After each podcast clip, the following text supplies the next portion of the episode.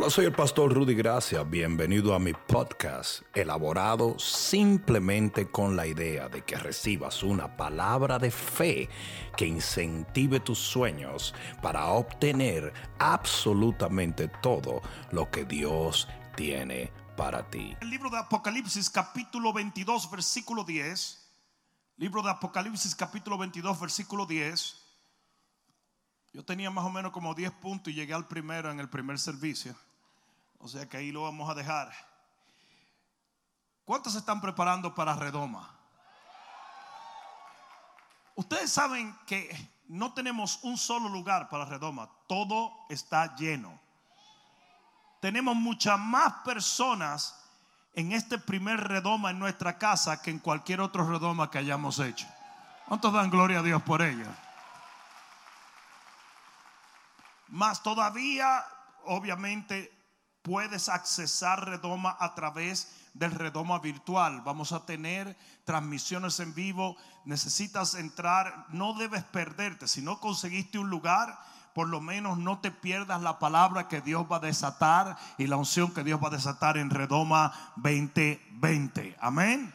No te lo pierdas. Y puedes accesar Redoma a través de las plataformas virtuales. O sea que sé parte de ello. Apocalipsis capítulo 22 versículo 10 dice la palabra de Dios y me dijo, no selles las palabras de la profecía de este libro, porque el tiempo está cerca. ¿Cuántos dicen amén a esto? El que es injusto, sea injusto todavía. Y el que es inmundo, sea inmundo todavía. Y el que es justo, practique la justicia todavía. Y el que es santo, santifíquese todavía. ¿Cuántos dicen amén a esto? Porque esto dice el Señor. He aquí yo vengo. He aquí yo vengo. Y mi galardón conmigo para recompensar a cada uno según sea su obra. ¿Cuántos pueden dar gloria a Dios? Pon la mano en tu corazón y dile, Padre, porque te escucho. Amén.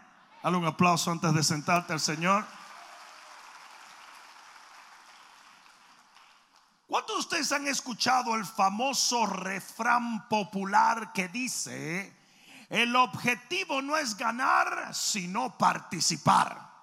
¿Cuántos de ustedes han oído eso? Eso se lo inventó una abuela, que el nieto no ganaba nada. Ese es el disparate más grande del mundo. El objetivo es participar, no ganar. Mentira. Imagínate que tú apliques eso a tu trabajo. Imagínate que tú vayas a tu trabajo todos los días, pero tú no quieres hacer dinero. Tú lo que quieres es ir a trabajar para no perder el tiempo en la casa. Imagínate que tú lo apliques a los deportes. No, no, no, no, no queremos obtener ningún premio. Solamente queremos entretenernos. No es cierto. La gente tiene que entender lo que la Biblia nos enseñó en Primera de Corintios 9:24, cuando el apóstol Pablo dice, si vas a correr esta carrera, tienes que correrla para ganar el premio. ¿Cuántos pueden decir amén? Cuando tú trabajes, cuando tú te esfuerces, todo lo que hagas, hazlo creyendo, anhelando y pensando que puedes obtener un premio. ¿Alguien escuchó esto? Nada en este mundo serviría de absolutamente nada si nosotros no creyéramos en una remuneración. Y respecto a la venida del Señor, hay mucha gente que tiene este tipo de mentalidad.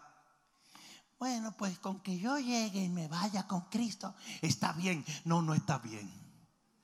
Hay gente que dice, si yo oigo la trompeta y me voy, está bien. No, no está bien. Usted tiene que irse, pero tiene que irse como se fue Pablo a recibir una corona eterna. Usted tiene que irse de aquí habiendo confirmado que tu vida merece un premio eterno. Por eso es que el Señor en el libro de revelación dice, yo vengo pronto y la mayoría de los cristianos creen en esto. Pero luego dice, y mi galardón conmigo. ¿Por qué? Porque Él quiere que tú, tú, tú, tú y te enfoques en un premio eterno. Galardón quiere decir premio. Y nosotros estamos nominados para un premio eterno en los los cielos. ¿Quién trabaja sino para ganar? Hello. Es por eso que el comunismo nunca produce nada. ¿Por qué? Porque todo el que trabaja quiere un premio. Todo el que inventa algo quiere un premio. Todo cantante quiere un disco de platino. Todo actor quiere un Oscar. Todo eh, atleta quiere un trofeo. ¿Por qué? Porque Dios lo hizo así. Porque hasta Él, hasta Jesús, vino a esta tierra buscando un trofeo. Y eso somos nosotros. Pablo decía, ustedes son mi corona. O sea que lo que Pablo hacía, lo hacía con la idea de que iba a ser recompensado. Alguien debió decir amén allí. La palabra galardón viene de la palabra latina praemium, que quiere decir recompensa o premio anticipado para aquellos meritorios de él. Usted tiene que correr esta carrera de la vida para obtener un galardón remueve esto de la ecuación cristiana. Y es la razón por la cual hay muchísimos cristianos que no hacen nada. No oran, no ayunan, no leen la palabra, no caminan correctamente, no evangelizan, porque no están esperando nada, por eso no hacen nada. Que tú vayas mañana a tu trabajo y te digan, óyeme bien, estamos cortando los salarios y no te vamos a pagar, pero sí queremos que sigas viniendo a trabajar. ¡Ay, ñeñe! Y es, fuerte, y, es fácil. ¿Y quién va a aparecer? Apuesto a que tú no vas. Te apuesto a que no aparece. Y Dios entiende este principio. ¿Qué fue lo primero que David preguntó cuando vio a Goliat? Cuando el tipo vio a Goliat, él no dijo, ¿y qué son los zapatos de Goliat? No, hombre, no. Lo primero que él dijo es, ¿qué premio le van a dar al que tumbe este gigante? ¿Qué es lo que le van a dar? ¿Y saben por qué hay hombres que tumban Goliath? Porque están mirando un premio. Porque están teniendo el anhelo por un premio. Por eso mismo hay gente que inventa vacunas contra una enfermedad. Por eso hay gente que produce canciones. Por eso hay gente que produce películas. Por eso hay gente que tiene industrias y corporaciones. ¿Por qué? Porque entienden que hay una recompensa.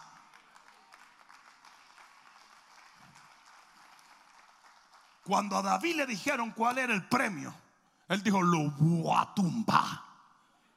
Enséñale a los cristianos que hay un premio eterno por servirle a Dios y le van a servir con toda la intensidad de su vida. Alguien debió decir amén. Cuando yo comencé a triunfar o a descollar en las artes marciales en mi país, yo tenía un primo que iba conmigo a las artes marciales, pero no ganaba nada. Ni de chepa pegaba una. Y el tipo un día se ofendió porque ya yo iba como por el sexto trofeo. Y fue donde su mami. Y dijo, mami, el primo ya tiene como seis trofeos, yo no tengo nada. Y la mamá dijo, no te preocupes. Y la mamá le mandó a hacer ocho trofeos. ¿Usted cree que es mentira? Y como 16 medallas. Y así mismo como mi papá tenían un gabinete con todos los trofeos míos. No mi papá, mi mamá, que era buena gente. El otro decía, eh. Pero así mismo como mi mamá tenía un gabinete con todos mis trofeos, él tenía el suyo. La diferencia era que el de él fue comprado y el mío fue sudado, el mío fue ganado. Y así tú tienes que correr esta carrera. Usted tiene que entender que el cristianismo es mucho más que llegar al cielo. Es llegar victorioso al cielo, es obtener un premio, es haber corrido la carrera y haber ganado. Aleluya. ¿Te imaginas gente llegando al cielo? Bueno, pues yo pensé que lo importante era participar, no ganar. Dice que todas tus obras van a ser puestas en el fuego. Y que lo que caiga abajo será el oro. La escoria se va a quemar. Todos los disparates que nosotros hacemos se van a quemar allí. Y lo que va a quedar es el oro, lo que, lo, que, lo que pertenece a Dios y a lo que hayamos hecho bien, eso va a quedar. Y ese será nuestro premio. Y el cristiano que lo entiende El cristiano que mantiene esto en mente es un cristiano que camina muy diferente al que cree que el hecho de participar es todo. Hay cristianos que tú lo ves, mira. Están más muertos que si Cristo viene se van primero que nosotros. Porque dice que los muertos en Cristo resucitarán primero. Yo oí de una iglesia que llamaron al 911 dijeron, acaba un señor de sufrir un infarto en la fila de adelante. Y cuando llegaron los del 911 se, se llevaron toda la fila de adelante porque todos parecía que estaban muertos. Y hay mucha gente que vive ese tipo de cristianismo inactivo. ¿Por qué lo viven así? Porque no piensan que hay un premio eterno. Si hay un premio eterno, si hay un galardón. Y Jesús quería que nos enfocáramos en el galardón. Por eso dice, yo vengo pronto. Pero después dijo, pero no te enfoques en eso porque los tiempos y las estaciones no son para ti. Cristo va a venir, te guste o no te guste. Usted, usted a la gente que siempre está hablando en contra del rapto, como si a Dios le importara. es como que a mí me criticaran en pollo tropical. ¿Tú te crees que yo voy a dejar de ir a pollo tropical? A mí me da, a mí me vale tres pitos y una flauta. No sé si me están entendiendo. Y, la gente que critica el rapto, ay, esa gente que cree en el rapto, como que el Señor va a decir, no, no voy, ay, ay, no, hombre. No, hombre. Critique tú el rapto, creas en el rapto, no creas en el rapto. Cristo viene y viene pronto. Yo dije, Cristo viene y viene pronto. Pero ese no debe ser nuestro enfoque. Nuestro enfoque tiene que ser no que Cristo viene o no viene, sino cómo nos va a encontrar. Porque la Biblia dice, dale un codazo virtual a la persona, virtual porque tú sabes que no se puede tocar ahora, virtual. Entonces, la Biblia dice, bienaventurado el hombre al que el Señor encuentre haciendo lo que Él lo dejó haciendo. No sé si alguien me está entendiendo.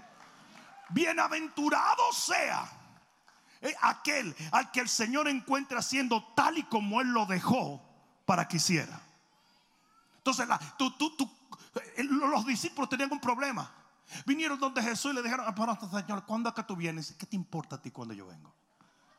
¿Ustedes se acuerdan los papás que le decían a uno, yo vengo ahorita? Cuando yo venga, tú tienes que tener la cama hecha. Tienes que haberte peinado la greña esa que tiene quítate la lagaña esa que lleva dos días con sarro en la cara. Y tiene que haber hecho la tarea y nos vamos a pasear. Eso es lo que siempre hacían los muchachos. ¿A qué hora viene? ¿A qué hora viene? ¿A qué hora viene? Para no hacer nada, cinco minutos antes de que él venga. ¿Sí o no? Pero nadie te decía. Usted tenía que estar listo para que cuando él llegara, Usted no solamente se fuera con él, sino que se fuera frío, porque si no le entraban a golpe. ¿Sí o no? Entonces la cuestión no era que ahora viene papá. La cuestión es, déjame hacer lo que tengo que hacer para que cuando llegue papá me encuentre contentico. Porque los papás dominicanos, es otro chiste, pero los papás dominicanos eran más aburridos que el diablo mismo. el papá de uno llegaba torcido, torcido, virado roca izquierda. Yo nunca vi un papá dominicano llegar con una sonrisa. Eso es de americano blanco. Eso es aquí en América. Yo creo que entre el calor, los carros públicos, el grajo, el bajo a pie de Santo Domingo, que todos son agradables, pero parte de la cultura, tú llegabas descalentado. El papá llegaba descalentado. Entonces, la única manera que tú ibas a ser bendecido cuando tu papá llegara es que tú hubieras hecho lo que tú tenías que hacer. De otra manera, a usted lo iban a calentar bien heavy. ¿Sí o no? No estés preocupando de tanto de cuánto Jesús viene. Preocúpate por lo que tú tienes que hacer. ¿Alguien entendió? ¿Alguien entendió? ¿Cuál debe ser el enfoque de la iglesia, Jaime? No cuando Jesús viene, sino cuál va a ser mi galardón. ¿Cuál es mi premio? David no preguntó sobre Goliat, preguntó cuál es el premio. Y usted tiene que estar pendiente al premio. Alguien debió decir amén.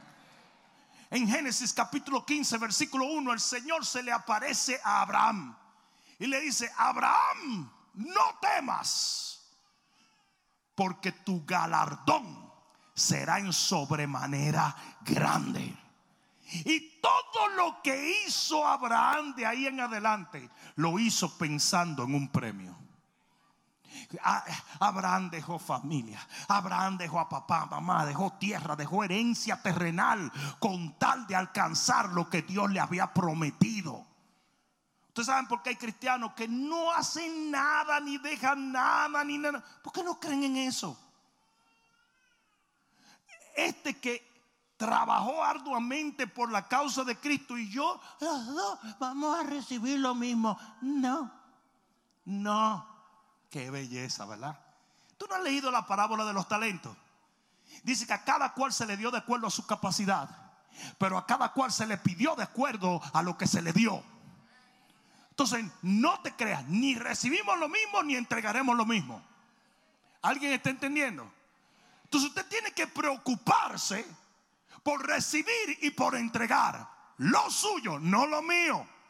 Usted déjeme lo mío. Yo nunca entiendo cuál es el revolú de los cristianos que viven criticando, murmurando y chismeando del otro. Usted no va a dar cuenta por mí. Usted va a dar cuenta por usted.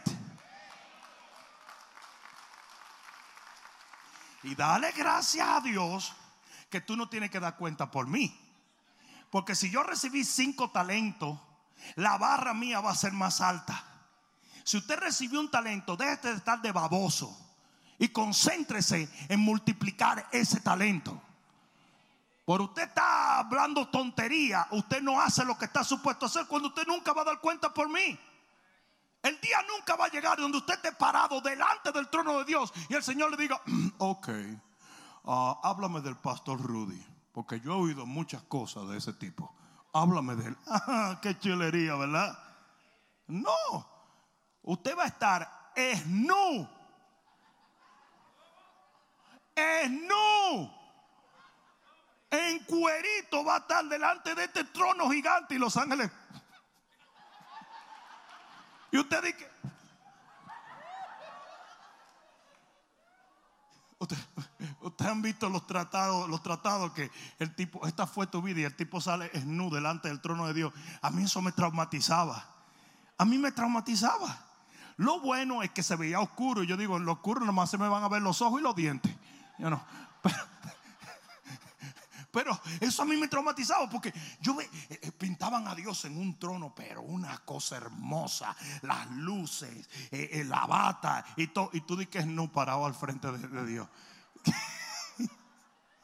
Pero hay una probabilidad que así será, porque tú no vas a tener nada en que apoyarte, sino la justicia que Dios permitió que tú desarrollaras en Cristo. Tú no vas a tener justicia propia ahí. Eso no existe. ¿Alguien me entendió? Entonces, ese día Dios le va a decir, dime qué hiciste con lo que yo te di a ti. Ah, no quieren aplaudir, ¿verdad? No quieren aplaudir porque todos los cristianos dijeron, pero, pero, ok, pero yo tengo el derecho de decirle lo que hizo fulano. No, you don't. No, usted va a dar cuenta por usted. Y su premio, su galardón va a recibirse por lo que usted hizo. ¿Alguien entendió eso? ¿Alguien lo entendió? En Hebreos capítulo 11, versículo 24, libro de Hebreos capítulo 11, versículo 24, dice, por la fe, Moisés hecho ya grande, rehusó llamarse hijo de la hija de Faraón, escogiendo antes ser maltratado con el pueblo de Dios que gozar los deleites temporales del pecado. El tipo rechaza las riquezas, la posición, rechaza todo lo que ese estatus que él tenía de ser un hijastro del hombre más poderoso de la tierra en aquel entonces. Es como que yo me llamara Bishop Rudy Trompita. ¿Ustedes creen que si mi apellido fuera Trompita, las cosas no saldrían más fácil. Bueno, también hay muchos demócratas endemoniados por ahí. Pero lo que quiero decir, hasta pedir un café fuera diferente. Eh, Starbucks, su nombre, por favor. Rudy Trump. What? Se enredó, se enredó el presidente con, con Celia Cruz.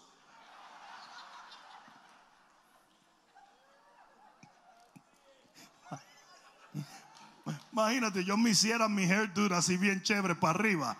Yo me hiciera mi, aunque sea negrito y todo, pero el mismo pelo de mi papi.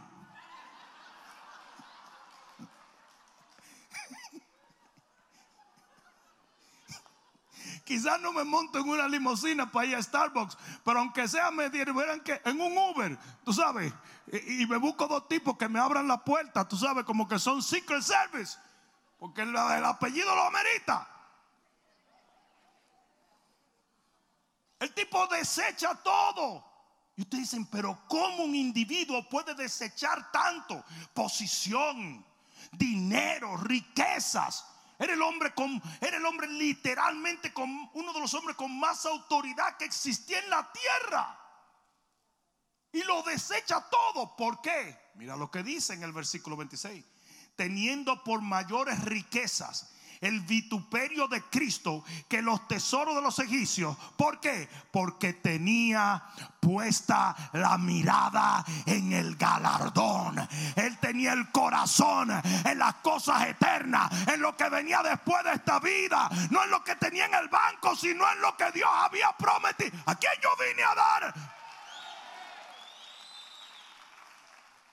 El cristiano que vive concentrado en las cosas de esta tierra. Es un cristiano que no ha entendido que este no es el lugar para tu prosperar, entre comillas. Este es el lugar para prepararnos para el tiempo más glorioso de nuestra vida. En estos días el Señor ha puesto en mi corazón que les hable a ustedes de lo que es la verdadera prosperidad. Verdadera prosperidad no es lo que tienes en el banco y no, no, no. No estoy diciendo que prosperidad económica es diabólico, eso es un disparate. La Biblia dice que Dios fue el que enriqueció a Salomón. Dios fue el que enriqueció a Abraham. Dios prosperó a Isaac y a Jacob. No me vengas a mí con cuentos de camino. Nuestro Dios es un Dios que prospera. Pero aquí es donde vienen los heavy duty funky Robbie Wow. La bendición de Jehová es la que enriquece y no añade tristeza con ella. Y si tu bendición o tu prosperidad te está ocasionando tropiezos y dolores, that ain't from God. Eso no es de Dios. ¿Alguien entendió eso? El hombre lo dejó todo porque tenía puesta la mirada en el galardón eterno. Y cuando un cristiano nacido de nuevo, con su nombre escrito en el libro de la vida, comienza a anhelar lo que viene en el cielo, todo lo que tiene en la tierra cobra un nuevo sentido. Su conducta cambia, su manera de pensar cambia. ¿Alguien entendió eso? Tú comienzas a darte cuenta que es mejor una mano llena con paz que dos manos llenas con aflicción de espíritu. Tú comienzas a entender que el reino merece estar primero y todo será añadido. Tú comienzas a entender que la prosperidad económica viene primero de una prosperidad en el alma. Tú comienzas a cambiar tu escala de valores. Y de repente la gente te va a mirar y va a decir, pues yo no sé lo que tiene esa persona. Esa persona es capaz de dejar cualquier cosa con tal de honrar, servir y amar a Dios.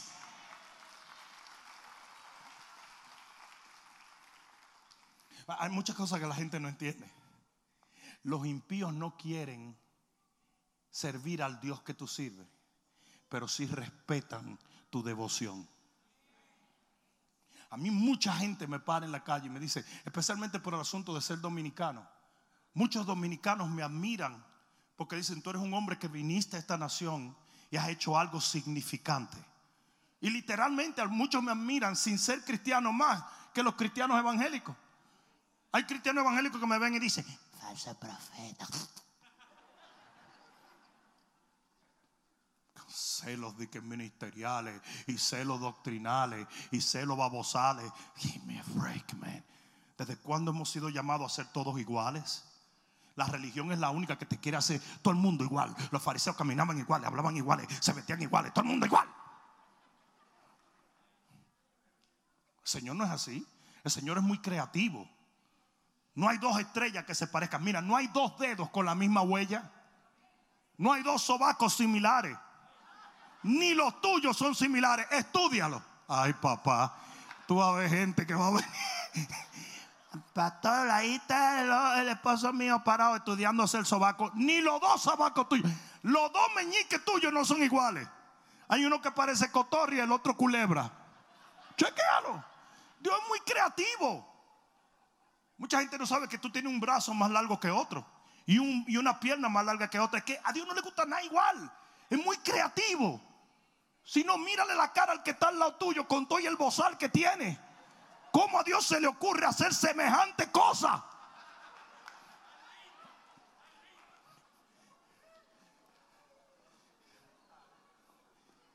Tú estás dudando si Dios es creativo. Vete al espejo y mírate. Mírate bien. Yo a veces me miro y digo, pero ¿y de dónde fue que Dios se inspiró para hacer esto?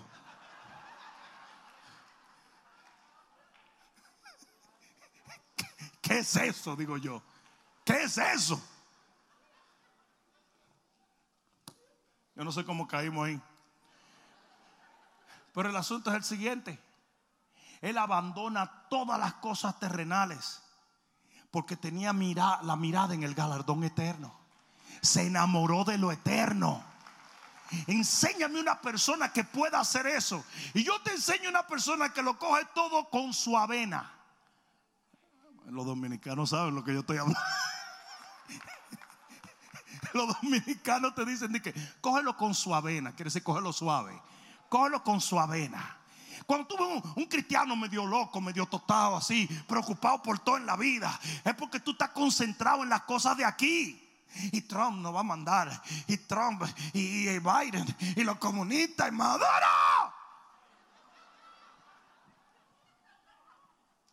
Y tú lo ves que están vueltos locos y ven la noticia y se desesperan y dicen, ¿y qué no vamos a hacer? ¿Qué no vamos a hacer?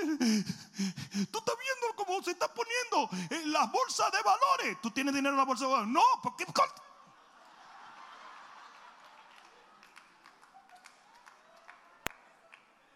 Esta semana yo he aconsejado dos gente al borde de la locura por lo que está pasando en la bolsa de valores. Y ninguno de los dos tenían 10 cheles en la bolsa de valores. Dice Joe Rosa que cuando él iba con su abuelita a la iglesia, toda la noche el pastor terminaba el servicio de la misma manera. Ustedes saben que los pentecostales iban a la iglesia toda la noche, ¿verdad? Y toda la noche el pastor terminaba de la misma manera. Y esta noche, mientras vayas a tu casa, que si sufres un accidente de carro y terminas en el infierno? Y todo el mundo decía,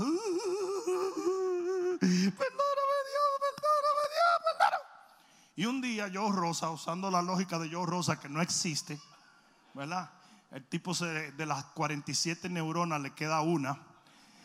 Pero entonces el tipo le dice a la abuela un día, abuela, cállate, abuela, cállate.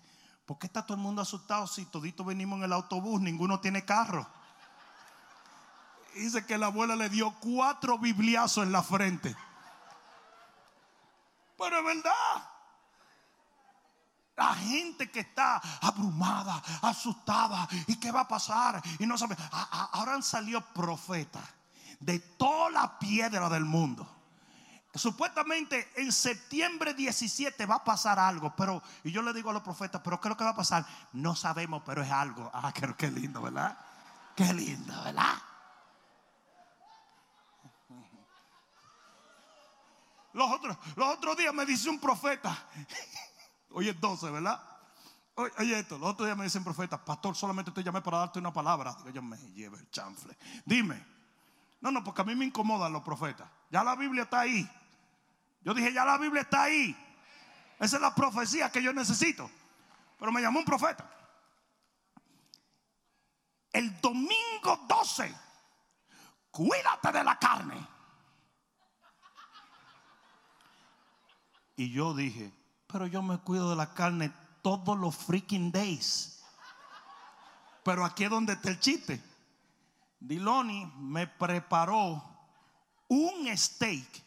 Y cuando me lo llevo ahorita, que yo lo veo, digo yo, te reprendo. yo dije, Padre, santifícate acá diabólica. Entonces, después que oré, me la jamé.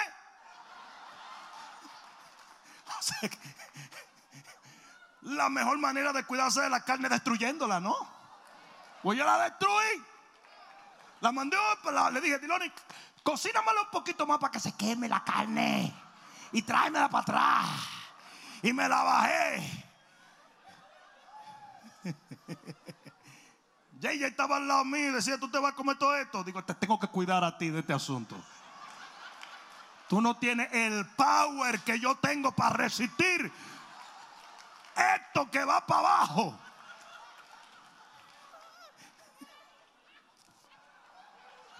Eso sí, yo no sé si esa carne era eh, diabólica o angelical, pero eso abrazó ese estómago mío y se valió. Oh, frécome, todavía me está acariciando.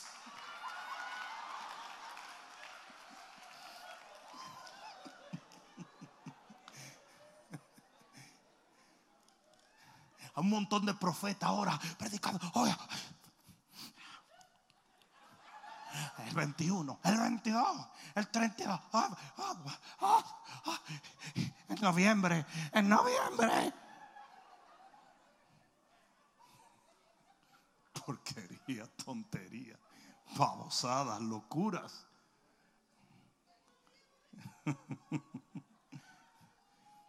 Tú no, tú no te preocupas por las cosas que están aquí. Tú no te preocupas por nada de eso porque tú sabes que hay algo que el hombre no te puede dar, pero el hombre tampoco te lo puede quitar. Cuando tu tesoro está en el cielo, ahí no hay ladrones, ahí no hay nada que pueda con eso.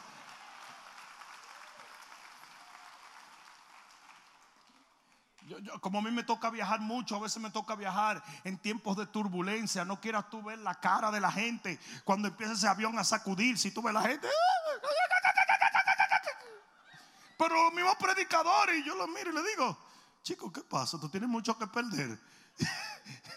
no, y tú los ves que están friqueados, friqueados, friqueados. Se sacude el avión y ellos van a cagar, y, y uno se incomoda porque uno no sabe si es una turbina que está sonando o es que están orando en lengua. ¿Te crees, hermano? Pablo se fue de aquí diciendo, ¿sabes lo que me espera? La muerte. No, hombre, no, olvídate de eso, que es un paseíto. Me espera una corona. Me la gané, papá. Cumplí, corrí, batallé, obtuve. Aleluya. Pon tus ojos en el galardón. Pon tus ojos en el premio. Pon tu corazón en lo que viene y no en lo que tienes. Pon tus ojos en lo que Dios ha prometido y no lo que el hombre ha anunciado. Pon tus ojos en lo eterno y olvídate de lo pasajero y lo terrenal. Entonces veían a Moisés y veían que el tipo estaba como chila, chilling, chilling. El tipo estaba chilling. Y decían, ¿cómo este tipo puede estar tan relajado cuando ha pasado por tantas cosas? Es que sus ojos estaban en un lugar que nadie puede robarse su riqueza.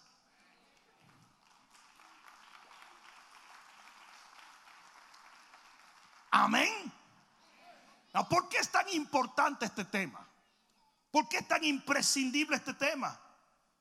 Porque en segunda de Juan capítulo versículo 8, segunda de Juan versículo 8 dice, mirad por vosotros mismos.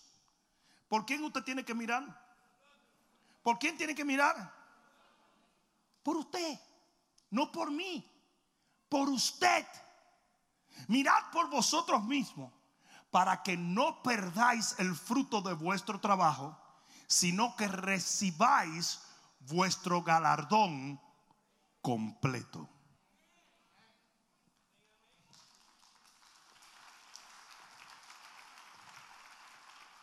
Usted tiene que abusarse para que usted pueda recibir su galardón completo. Hay tres palabras en este verso que yo voy a, a- a recorrer, tres palabras griegas. Número uno, la palabra mirad, que viene del griego blepo, que quiere decir absoluta y total vigilancia. La segunda palabra es perdais, que viene del griego apolumi. ¿Qué le dice apolumi? A ver, piensen, los teólogos, ¿dónde están los teólogos? Apolumi, ¿de dónde viene esa palabra?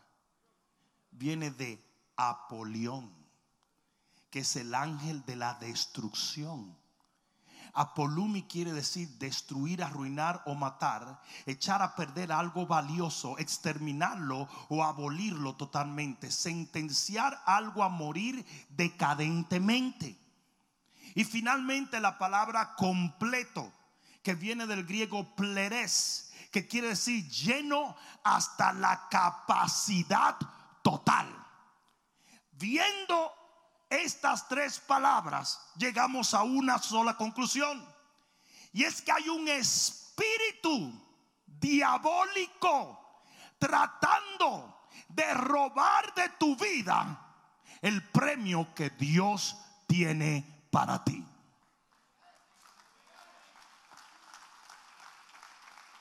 Y aunque muchos no lo perderán totalmente, no lo van a obtener completamente.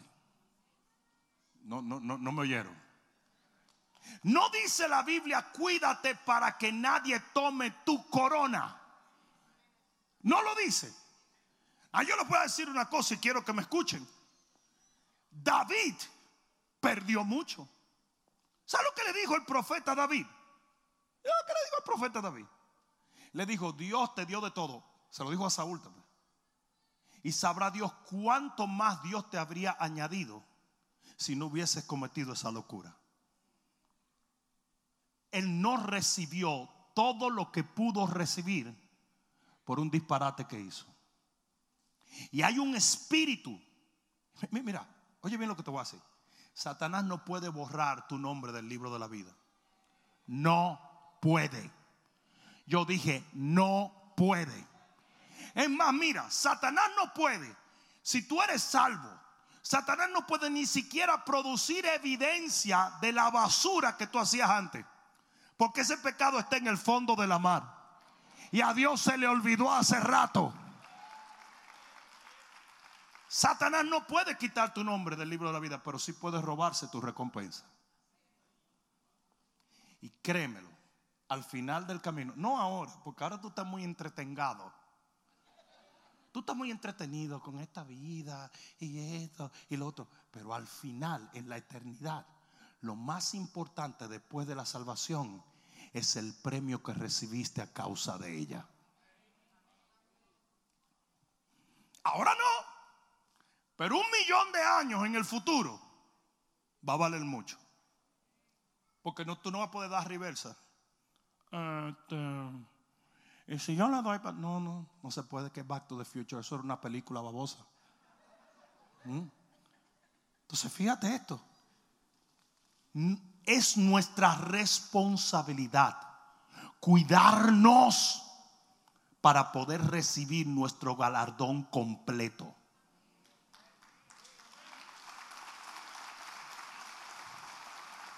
Por lo tanto, de los 10 o 15 puntos que tenía, le voy a dar el primero. ¿Cuáles son las cosas que necesitamos para cuidar nuestro galardón eterno? Y si tú crees que Cristo viene pronto, entonces este mensaje es importante para ti. Porque no tienes mucho tiempo. Yo dije, no tienes mucho tiempo. Yo dije, no tienes mucho tiempo. No tienes mucho tiempo. Tú no puedes oír este mensaje y decir, no, bueno, en unos años yo arreglo eso. No, no, no, no, no. Now. Ahora. Si oyeres hoy su voz, no endurezcas tu corazón. Sí, sí, sí. déme darle esto gratis. Pero nosotros predicamos la venida de Cristo y, el libro de Apocalipsis y la bestia y todo. Lo predicábamos antes como que era una fantasía. Pero ya hoy no lo es. No sé si me entendieron. Mire, déme ponerle un ejemplo que yo di hace un momento. Déme poner un ejemplo. La Biblia dice, y esto lo prediqué yo por años y años, que nadie podrá comprar si no tiene la marca de la bestia. ¿Sabe la cantidad de cristianos que decían?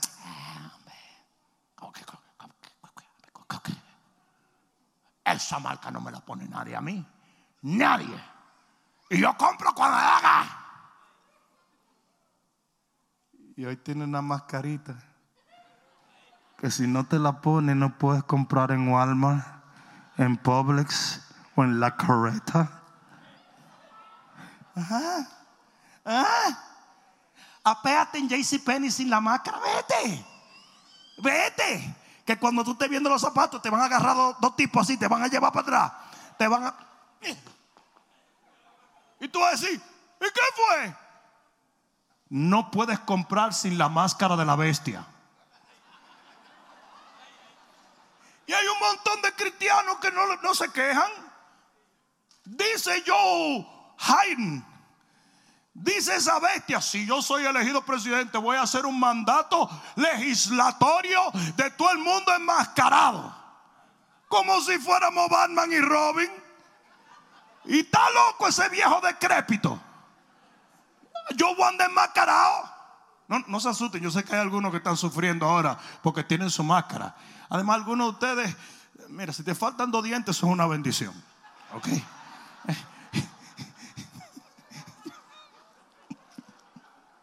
A mí me mandaron un meme de que tú has visto gente fea con los ojos bonitos, están gozando ahora mismo. Porque tú sales con tus ojazos así. Pero así quería el doctor Fuchi, métete un, un gárgola ahora, te quiere meter una cosa en la frente, yo voy a ver cómo vamos a manejar. Va a ser por tacto que vamos a manejar. Pero qué cristiano hubiera dicho, no, a mí nadie me... Ajá. Ahora no compras nada a menos que no tenga la máscara de la bestia. ¿Qué tú crees que va a hacer cuando venga la marca de la bestia?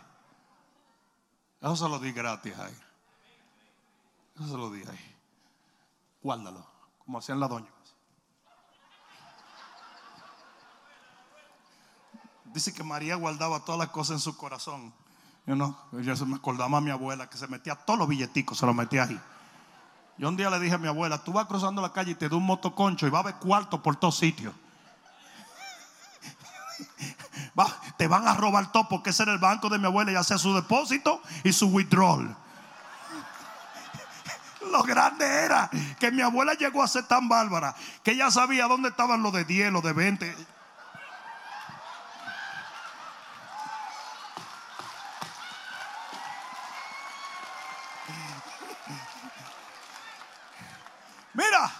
Vete y cómprate el pollo. Toma. No me da con eso. Espera, dámelo.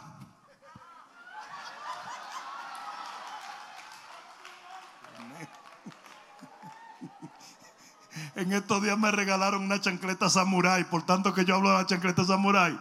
Me regalaron una. Me la voy a poner un día para venir a predicar. Para poder una ilustración. Pero yo vi esa chancleta samurai y me dolió el, el- el cuello aquí, la, cosa. Porque tú sabes que las chancletas samurai doblaban esquina. Yo nunca entendí eso. ¿Cómo tu abuela podía tirar la chancleta? Y tú te mandabas corriendo, te tiraba de un lado. Y cuando tú pensabas que ya se había ido, sacaba la cabeza y la chancleta te estaba esperando en el aire. ¡Tipa! Dice, ¿pero qué es eso? Yo decía, ¿cómo pueden ser? Te tiraban una chancleta, tú te metías bajo de la cama. Después de un rato tú sacabas la cabeza y estaba la chancleta esperándote. Ok, ¿qué necesitamos para proteger nuestro galardón? Número uno, santidad. Santidad.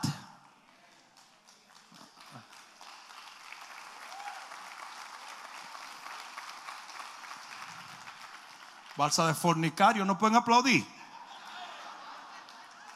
Sí, porque tiene que haber algún problema de fornicación para que aplaudan así. Santidad.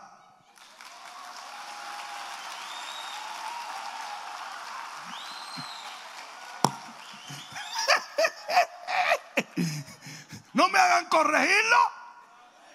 ¿Sabe lo que? ¿Sabe ahora mismo la gente que está viendo por Facebook lo que pensó de segadores? Que son todos unos fornicarios.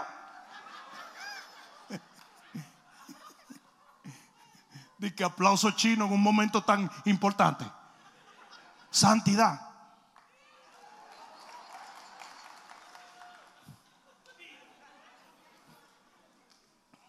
Sí, porque ustedes tienen que entenderse una, entender una cosa, que, que hay, gente que se incomoda. cua- si, si- si yo predico sobre el adulterio y usted se incomoda.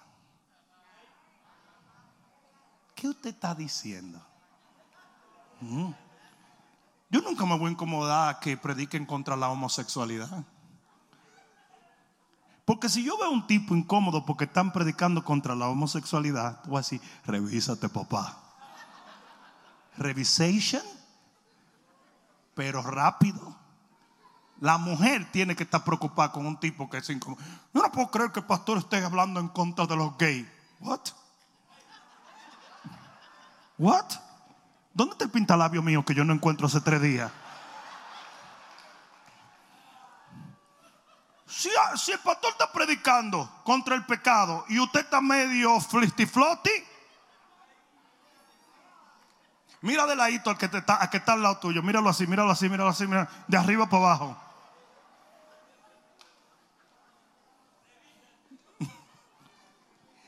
Job capítulo 31, versículo 1. Job 31, 1 dice, hice pacto con mis ojos ¿Cómo pues habría yo de mirar a una virgen? Porque qué galardón me daría de arriba Dios y qué heredad el omnipotente de las alturas. Usted tiene que tener cuidado porque el pecado de inmoralidad destruye tu premio eterno.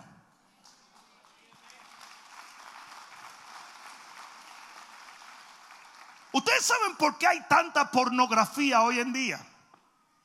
Porque la palabra griega de pornografía en el Nuevo Testamento es porneo. ¿Me escucharon? La palabra griega de pornografía es porneo, que quiere decir fornicación. Porque Jesús dijo que si usted ve y desea, ya usted lo hizo. Y los fornicarios y los adúlteros no van a entrar al reino de los cielos. ¿Por qué ustedes creen que Netflix está poniendo películas como Cuties para promover la pedofilia? ¿Por qué ustedes creen que en California se están rebajando las sentencias de los pedófilos? Porque lo que el diablo quiere es quitarle la sensibilidad a una generación entera. Usted tiene que decalentarse cuando usted ve eso. No es suficiente que te ofenda. Usted tiene que ofenderse a tal extremo que usted proteste. Yo estoy de acuerdo que usted cancele Netflix. Y no lo estaba antes, pero estoy llegando al punto donde entiendo cuál es la agenda de Netflix. Es quitarle la sensibilidad. Ustedes saben por qué Dios tuvo que mandar a Sodoma y a Gomorra dos ángeles y no le mandó un mensaje, oye Lot, sal de ahí que voy a destruir. Porque ya Lot estaba tan acostumbrado al pecado que ya no sabía si lo malo era bueno y lo bueno era malo. Y eso mismo está pasando hoy en día con la iglesia de Cristo. La iglesia de Cristo ya no se incomoda con nada. Ya no se ofende con nada. Hollywood está lleno de pedófilos, empezando por Tom Hanks. Y eso lo dijo claramente. Lo, dijo Mel Gibson mucho tiempo y por eso se fue de Hollywood. Y lo han dicho muchos artistas de Hollywood como eh, eh, Jim Caviezel. Digo, es una cuna de pedófilos. Ahí no se usa el dinero, se usan los niños. Y un presidente como Donald Trump que le ha declarado la guerra. Por eso ellos le declararon la guerra a Donald Trump. Porque los va a meter preso a todos. lo va a meter preso a todos. Y por eso están tratando de promover a ese hombre como un dictador. Ningún dictador. Un hombre que toque a un niño, la Biblia dice, y lo dijo el Dios de dioses, el Dios que es amor, dijo, debería amarrarse una piedra en el cuello y que lo tiren al fondo de la mar. Y que se preparen en el nombre de Jesús porque Dios lo va a destruir a todos. 26 billones de dólares a la semana está perdiendo Hollywood. Se está desintegrando por el pecado que hay. Y gente como Gavin Newsom van a recibir un juicio como nunca se ha visto. Watch it. en Oregon comenzaron a quemar Biblias, dejaron de quemar la bandera y comenzaron a quemar Biblia. Y hace unos días cayó una bola de fuego y encendió y mató un montón de gente. Oh, tú vas a pelear a Dios con fuego, con fuego te va a pelear Dios a ti. Hijos del diablo.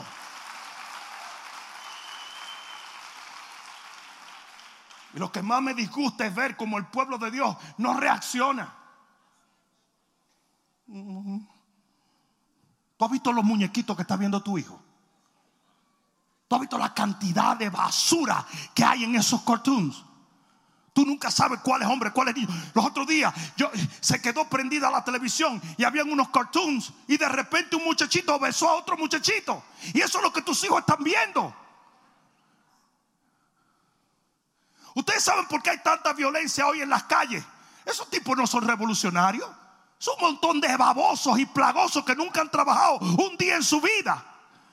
Pero tú sabes por qué andan quemando carros, porque han sido entrenados por Fortnite. Y ellos creen que ellos pueden quemar un sitio y, y, van a volver otra vez. This is just a game for me. Cuando lo empiecen a matar, van a decir, maybe it's not. Un montón de muchachos malcriados que nunca han hecho nada, andan derrumbando estatuas de héroes que dieron su vida por una causa y ellos no han hecho más que fumar marihuana en el sótano de la casa de la mamá. Y andan queriendo destruir la historia de esta nación, una de las naciones más grandes de la historia. Solamente dos naciones en la tierra han sido establecidas en una constitución basada en la Biblia. Y esa es la nación de Israel y los Estados Unidos de América. You think you're gonna change that?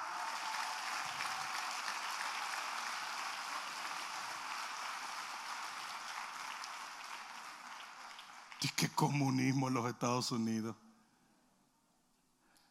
Yo no veo a nadie nadando de aquí para Cuba. Si tú nadaras de aquí para Cuba, ni los tiburones te atacan porque los tiburones están de este lado ya, allá no hay nada.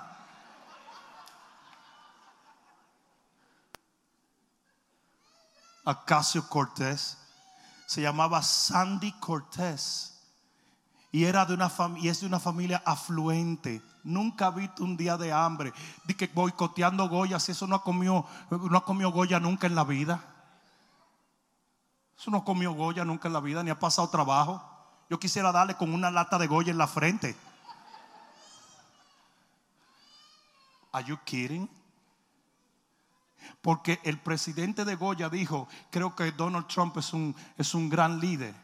Ella sale, toma su posición de senadora y dice, vamos a boicotear a este hombre que por tres generaciones ha trabajado arduamente para tener un negocio digno.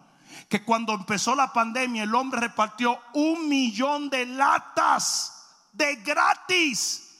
¿Y qué ha hecho Sandy Cortés? Crap. Nothing. Y esa es la generación en la cual estamos viviendo. Una generación que se cree dueña de todo, pero no ha comprado ni ha trabajado por nada.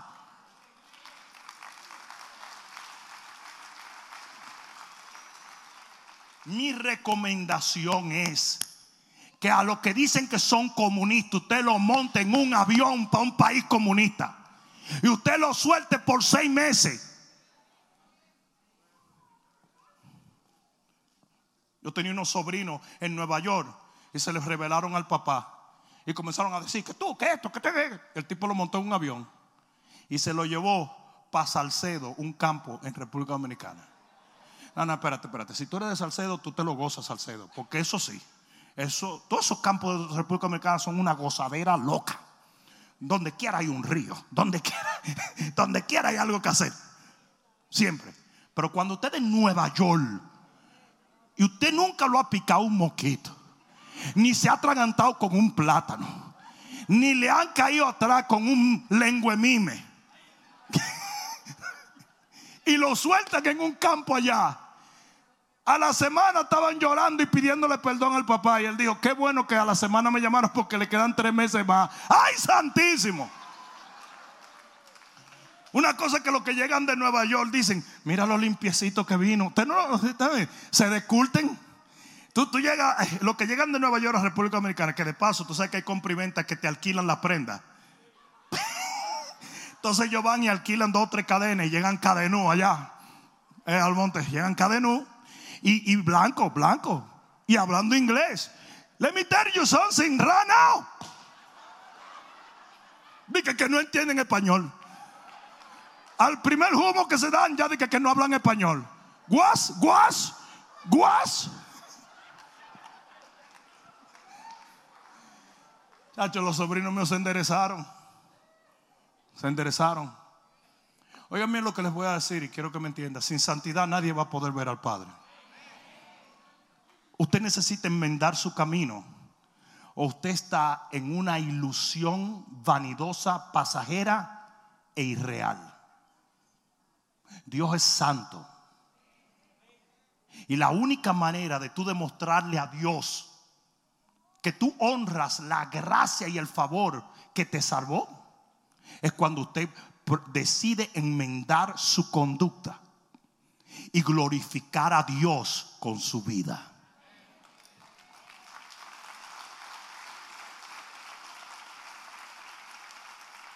Termino con esto, si alguien me ayuda se lo agradezco. ¿Cómo protegemos nuestro um, galardón por medio de la santidad? Salmo 19,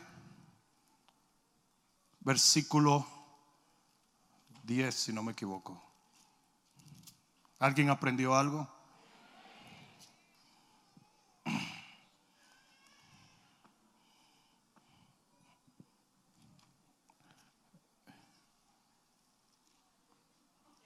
Yo te estoy mirando.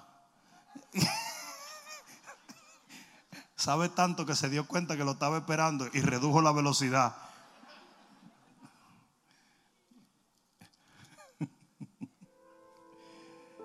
Salmo 19, versículo 11.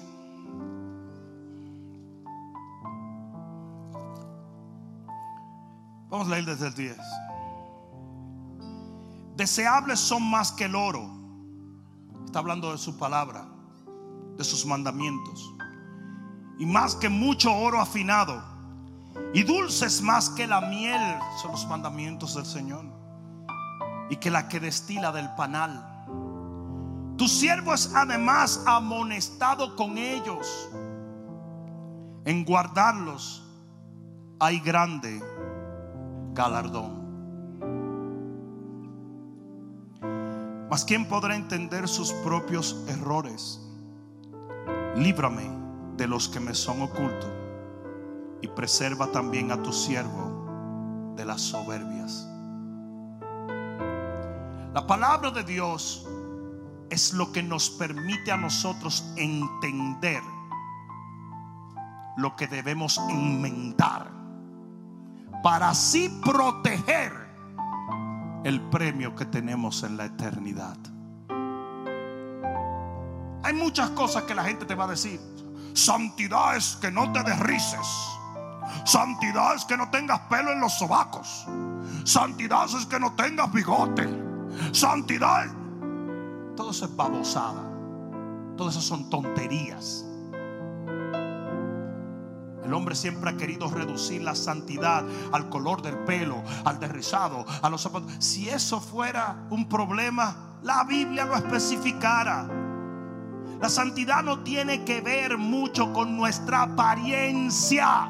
La Biblia dice que hay muchos que tienen apariencia de piedad, pero niegan la eficacia de ella. Usted puede parecer santo y ser el diablo. Como también puede parecer el diablo y ser santo. Hoy en día yo he visto hombres que se han convertido de, pandillas de motocicleta o de bandas de rock. Están llenos de aretes, llenos de tatuajes y son hombres poderosos para Dios. Y he visto otros que siguen con su cara limpiecita y su mucho raba, caba, caba, caba, que son el mismo infierno. Siempre andan pavoneándose de su espiritualidad. Ustedes saben que los pastores nunca son desafiados por la gente que no parece santa, son por los santurrones que siempre tienen más discernimiento que el pastor. Y siempre te dicen, el pastor está mal, el pastor no está bien, el pastor no lo hizo bien. Esos son los que dividen las iglesias. Esos son los que proselitan los siervos de los pastores. Porque la apariencia no tiene que ver nada. La santidad genuina, la auténtica y la real es la que está aquí. Es la que está aquí. Es la que está aquí. Que después de todo el único que mira tu corazón es Dios. El hombre solamente puede mirar lo que está delante de sus ojos, pero Dios mira el corazón. Y es a Dios a quien tú le vas a dar cuenta. Delante de los ojos de la gente, los dos ladrones se fueron al infierno. Delante de los ojos de la gente, el ladrón que estaba a la derecha de la cruz y el que estaba a la izquierda, los dos se fueron al infierno. Pero delante de los ojos de Dios hubo uno que estuvo con él y está con él hoy en los cielos de su Padre. So despreocúpate por andar en una santidad que la gente te delinee. Preocúpate por tener paz con Dios. Con saber que Dios ve lo que el hombre no ve. Y entiende lo que tú no necesitas decirle. El Señor ve tu vida.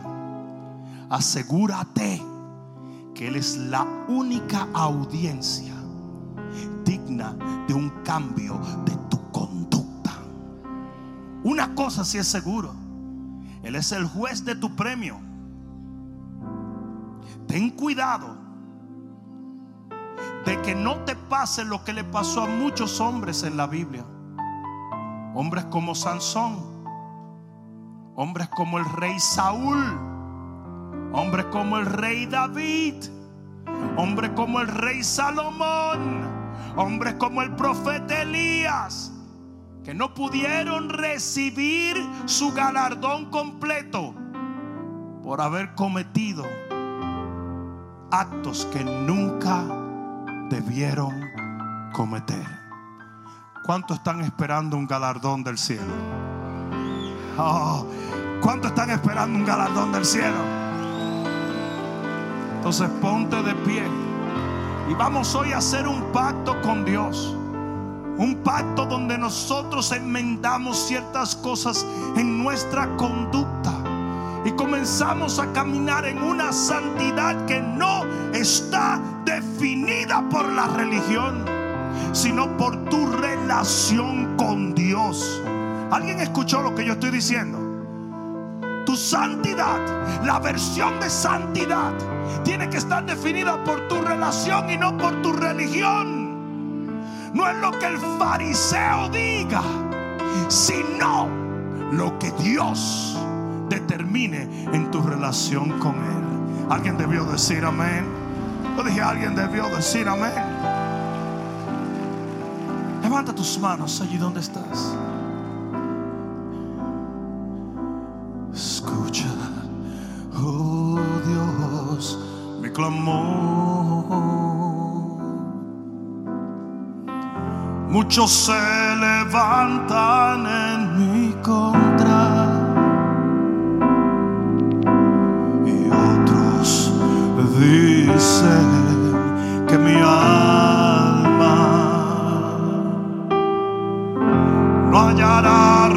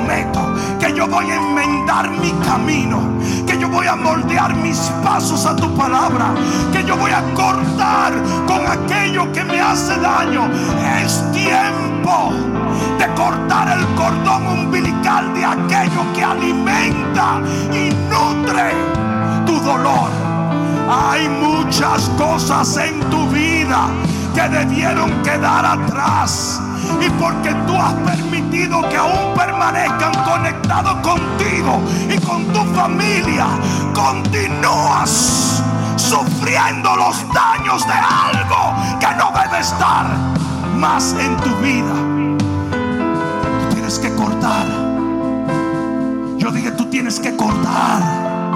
Yo dije, tú tienes que cortar muchas cosas que ya Dios te reveló que solo han venido a causar muerte. Y año tras año, servicio tras servicio, momentos con Dios tras momentos con Dios. Tienes la potestad de entregárselo a Dios si has escogido no hacerlo. Este es el día.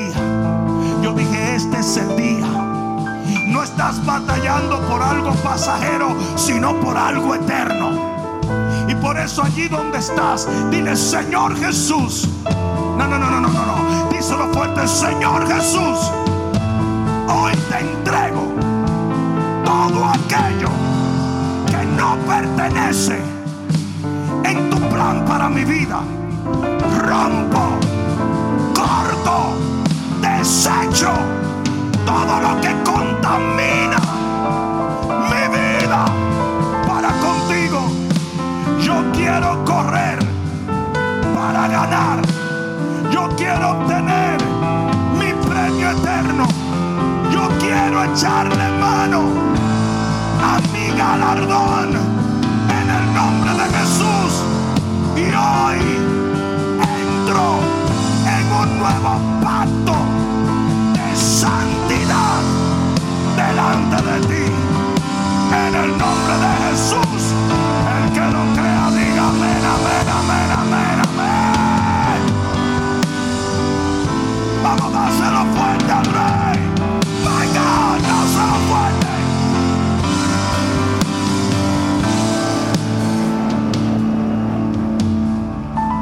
Dame un minuto más.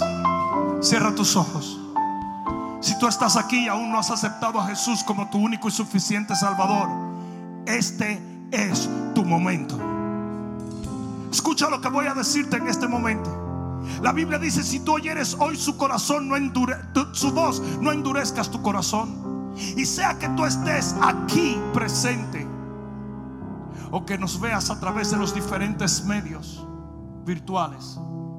Dios te ha conectado con este mensaje, con esta unción y con este ministerio para decirte yo te amo y yo te quiero redimir.